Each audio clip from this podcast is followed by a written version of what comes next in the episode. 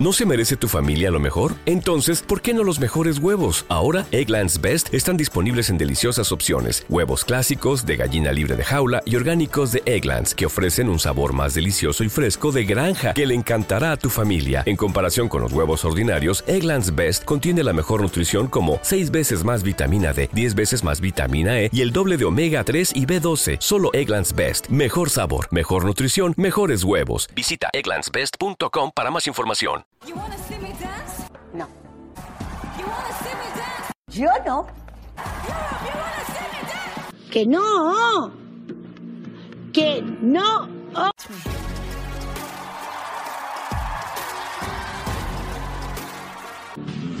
Sada la tía, colega. Bienvenidos a La Sexta Nominada, el podcast de Premios Oscar. Juan Zanquino, ¿quién es la persona más famosa que te ha dicho que te pareces a Marco Mengoni? Pues yo creo que la persona más famosa fue. Bueno, dependiendo de las generaciones, porque me lo dijo Daniel Sánchez Arevalo, por ejemplo, un, un ganador de un Goya. Me lo dijo Carlos Peguer, una de, las, de los millennials, no, de los generación Z más famosos de España, de la Pige y la Kinky, que es amiguito porque trabaja conmigo en cuerpos especiales. Pero no fue tanto la calidad de la gente que me lo dijo como la cantidad de la gente que me lo dijo. ¿Y no te gustaba cuando la gente te decía que n- no era cierto, no? Me voy a decir una cosa. La gente no. Una persona. Una persona... Una cucaracha. No quiero decir tu nombre, pero te quiero dar las gracias, Nuria Hernández. No es que sí lo digo, porque si ella puede venirme a mi, a, a mi Twitter el día de la boda de mi hija a decirme que no me parezco Marco Mengoni, yo puedo decir su nombre en mi podcast. Eh, Nuria, que es amiga mía, eh, Claro. eh, trabajó conmigo varios años y nos llevábamos muy guay. Contexto. A ver, yo puedo entender por lo que la gente lo dice. O sea, yo puedo ver el parecido. Evidentemente él está mucho más bueno que yo, mm, obviamente. Es bonito que te, que te gane ese parecido. Y es verdad que, mm, pues igual me lo dijeron 50 personas anoche. Las cosas como son.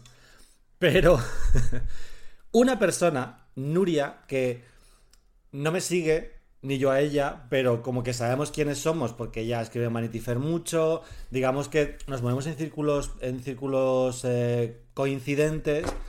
Cuando tú pusiste tu tweet de Juan Sanguino de San Marco Mengoni, lo que Mónica Cruz a Penélope Cruz, que lo de Mónica y Penélope lo vas a exprimir Hombre, hasta las últimas Es, que hasta el final... consecuencias. Y viendo que es la invitada de Drag Race la semana que viene en España, Mónica Cruz, no, no Penélope, Eh, eh, y entonces, a, a tope. Nuria te contestó, estando yo arrobe- arrobeizado en ese tweet, me con- contestó y dijo, no se parece en nada.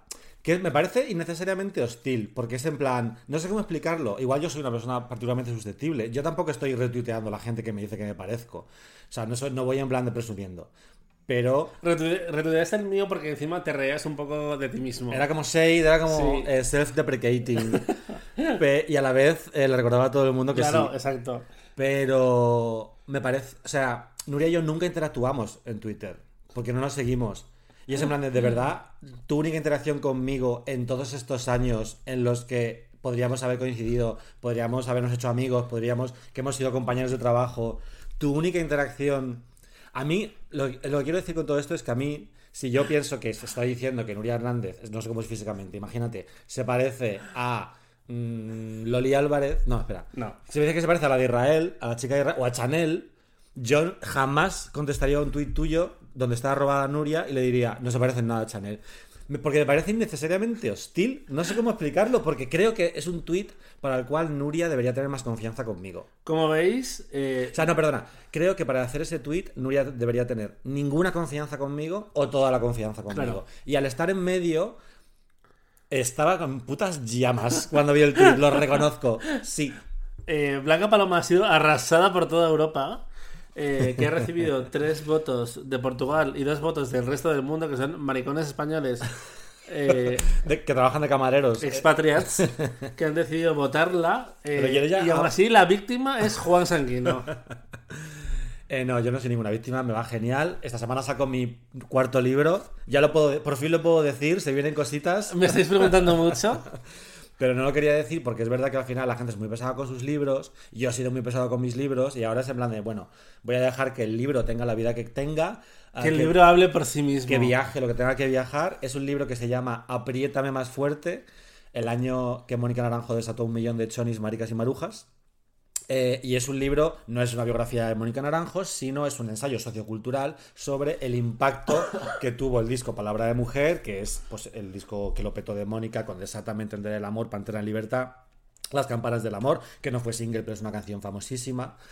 Ah, y, a- y analiza pues un poco el impacto, como eh, a través del- de, de ese disco, de ese éxito, se creó el concepto del público gay y cómo el colectivo gay entró en la sociedad siendo tolerado no por ser seres humanos, sino por ser consumidores. Eh, el elitismo que hubo contra el público de Mónica Naranjo, esas, esas eh, fans de extra radio, de los márgenes, de los polígonos. eh, que por supuesto sufrían el, el- el- el esnovismo de, la- de las élites culturales y de la prensa de la época. La propia Mónica sufría muchísimo esnovismo, muchísimo clasismo, hasta el punto de que Palabra de Mujer es un libro que no está reseñado en la prensa de la época. Porque los Un críticos- disco.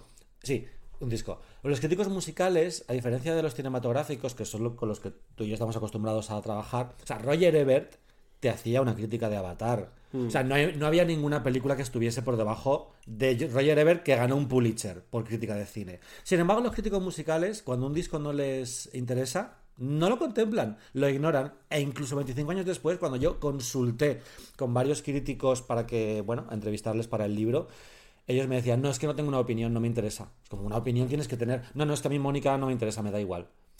Y me da rabia porque me parece un elitismo que está como muy pasado de moda, que es algo que también analizo en el libro y cómo ahora vivimos un momento en el que la, la cultura poligonera es Mainstream. mainstream y es la cultura eh, principal. Ya decía Vigas Luna en 2007 cuando estrenó Yo soy la Juani que decía la próxima revolución cultural va a venir de los extrarradios, va a venir de los hijos de la clase obrera de la periferia de las ciudades y la gente se reía de él por Yo soy la Juani y tal, pero tenía toda la razón. Ahí tenemos a Rosalía, tenemos a Zetangana, a Batguial, eh, las mayores estrellas del mainstream español actualmente apelan a esa cultura, ¿no? De, de barrio. Bueno, Juan, mañana vas a ir a hora 25 y Bueno, vas a poder hablar de todo esto con Aymar. No pero lo- aquí. no lo gafes. eh, bueno, eh, vas a hacer entrevistas más promocionales y todo esto. A ver, de 1 a 10, ¿cuánto miedo tienes de que eh, a que Mónica Naranjo te denuncie y te arrastre por el fango? Mira, a mí la gente, muchos me han preguntado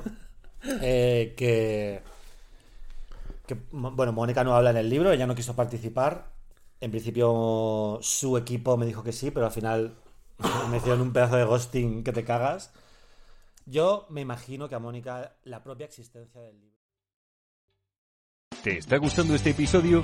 Hazte fan desde el botón Apoyar del podcast de Nivos. Elige tu aportación y podrás escuchar este y el resto de sus episodios extra.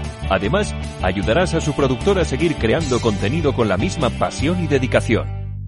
¿No se merece tu familia lo mejor? Entonces, ¿por qué no los mejores huevos? Ahora, Egglands Best están disponibles en deliciosas opciones. Huevos clásicos, de gallina libre de jaula y orgánicos de Egglands, que ofrecen un sabor más delicioso y fresco de granja que le encantará a tu familia. En comparación con los huevos ordinarios, Egglands Best contiene la mejor nutrición como 6 veces más vitamina D, 10 veces más vitamina E y el doble de omega 3 y B12. Solo Egglands Best. Mejor sabor, mejor nutrición, mejores huevos. Visita egglandsbest.com para más información.